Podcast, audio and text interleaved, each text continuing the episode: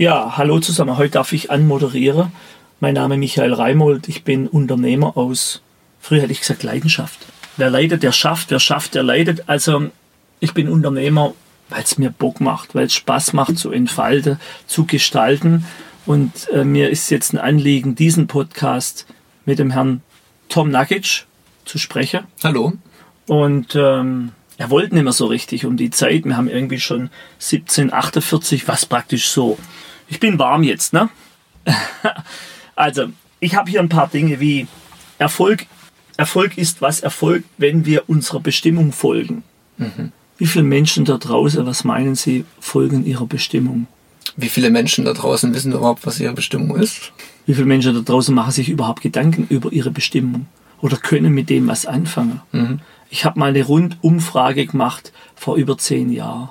Wirklich, um die 120 Leute angerufen was ist deine Lebensaufgabe? Auch meinen Bruder, Unternehmer. Der hat dann gesagt, muss ich mir Gedanken machen? Melde ich mich dazu. Es ist zehn Jahre her, ich sollte mal anrufen. Hab nie mehr was gehört. Von den 120 hat einer es mir sagen können, der Thomas, ein anderer Thomas.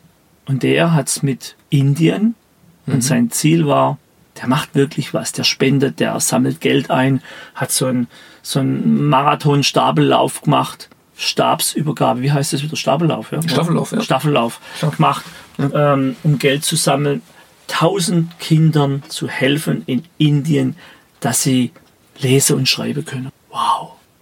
Mhm. Erfolg ist, was erfolgt, wenn wir unserer Bestimmung folgen.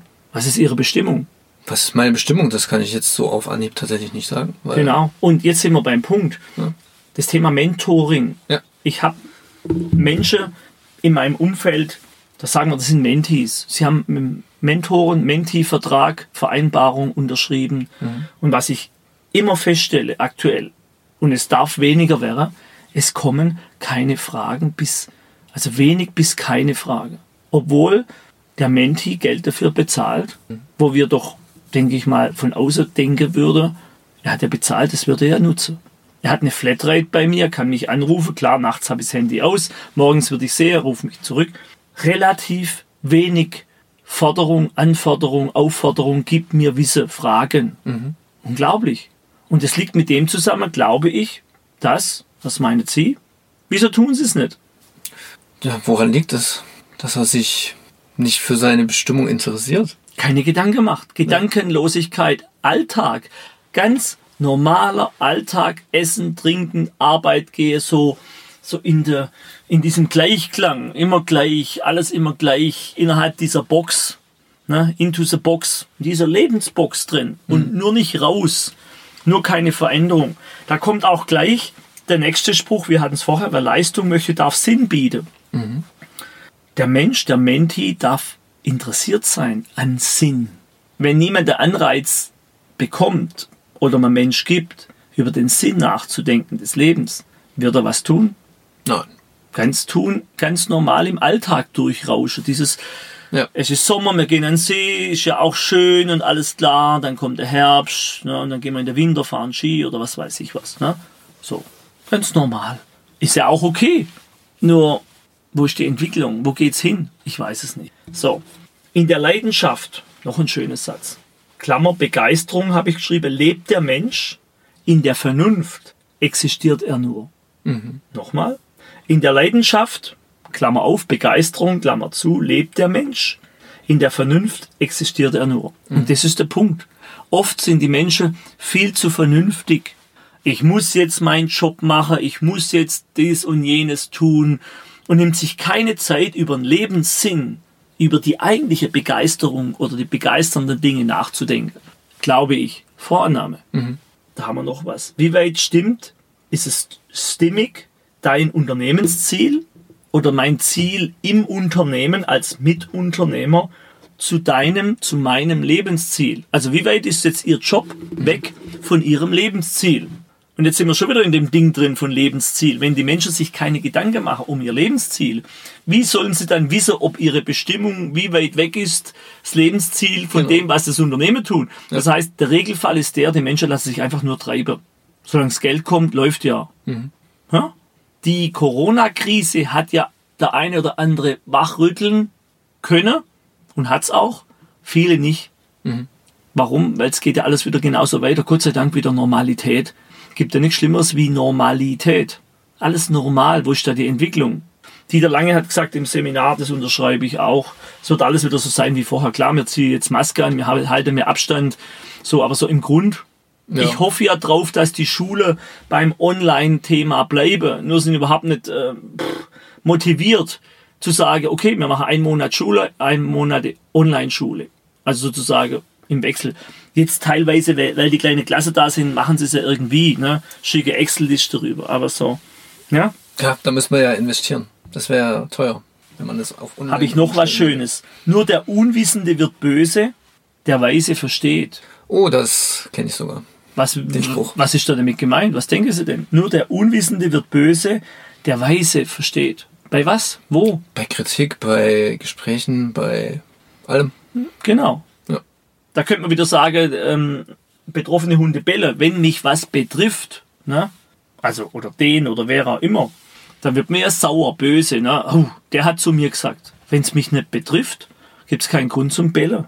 Nur der Unwissende wird böse, der Weise versteht. Hm. Auch wieder das Thema Mitarbeiter. Wir hatten es im letzten Podcast. Ne? Ja. Was bringt das ganze Mitarbeiterkritik und das und jenes? Und ich werde dann böse.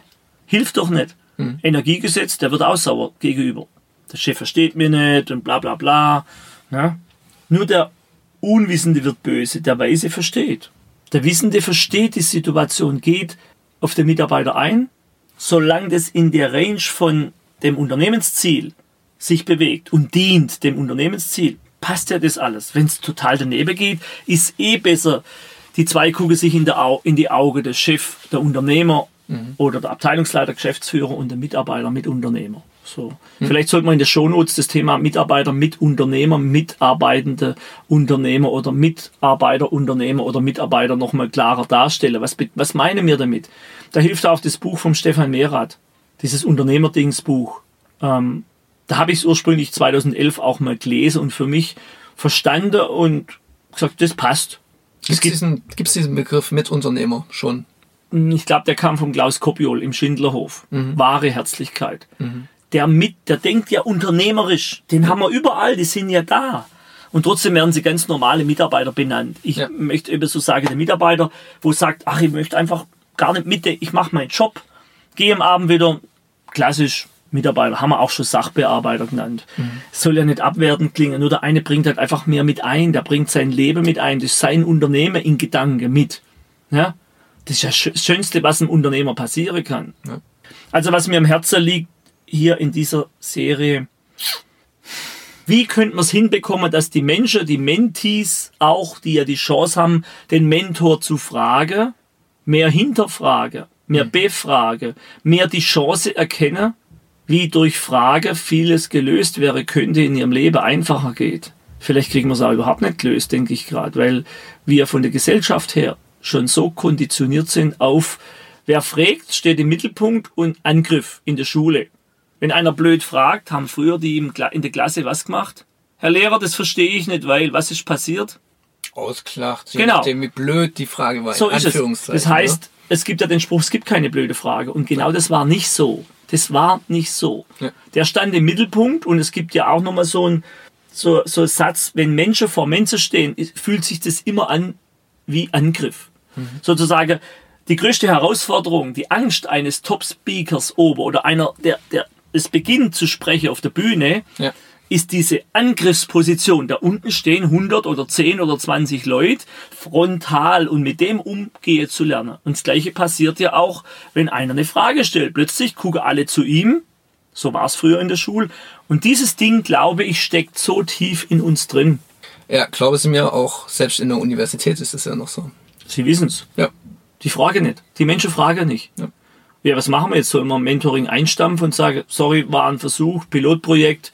Ich meine, ich mach's ja, ne? Aber. Naja, aber es gibt ja die Menschen, die fragen trotzdem. Das gibt's. Ja.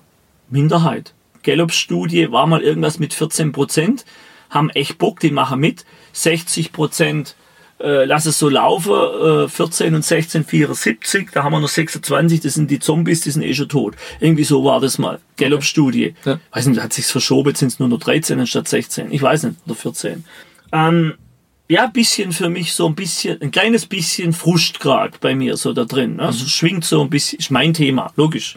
Ähm, andererseits, wenn ich überlege, ist ja auch schön, wenn die lassen mich dann in Ruhe. Mhm. Na, ich möchte es mal so ein bisschen provokativ im Raum stehen lassen. Fragt, liebe Menschen, stellt Frage, egal wo und bei wem. Es gibt keine dumme Frage. Es gibt nur, sage ich mal, die Situation, ich frage nicht und verliere dabei viel, weil ich keine Antwort kriege. Mhm. Die Frage ist in den Menschen schon drin, das glaube ich, da und dort. Wieso ist jetzt das so? Was kann ich tun, dass ich schneller zu A komme oder zu B? Ähm, Gibt es noch einen weiteren Tipp, wie würde ich das anpacken können? Mhm. Ich glaube, manchmal ist es auch so ein Männerding, ich möchte es allen zeigen, ich kann es auch alleine. Hat auch was. Lerne durch Fehler. Mhm. Habe ich früher in Berufs- und Arbeitspädagogik beim Meisterbrief gelernt. Einmal Herdplatte, okay, gelernt. Hm. Also vielleicht lassen wir es mal so im Raum stehen, vielleicht kommt da auch Feedback von draußen. Und äh, wahrscheinlich entwickelt sich es auch weiter. Irgendwann habe ich auch auf diese Frage eine Antwort. Sozusagen die Frage ist, wieso frage die Menschen nicht? Und ich mache es mal bewusst auf 0 und 1. Sie fragen nicht. Klar frage manche über die Masse hinweg sehe. Mhm. Zu wenig gleich nicht. Mhm. So, wieso fragt ihr nicht da draußen? Stellt doch mal Fragen. Also ja. wenig, wenig Frage. So, das wär's. Und ansonsten möchte ich einen kleinen Aufruf starten für Menschen, die gern oder die schon als Mentor tätig sind. Kommt, meldet euch, könnt ihr mit in der Podcast kommen. Habt bestimmt was zu sagen und wer was zu sagen hat, darf sich gern melden. Und äh, genau, ich würde mich freuen. So, in diesem Sinne wünsche ich einen wunderschönen guten Abend, hätte ich gesagt, aber vielleicht hörst du, hört es ja Morgen, am Morgen. Guten Tag, guten Abend. Wie auch immer. Und Dankeschön fürs Zuhören und äh, bis gleich. Ciao. Tschüss.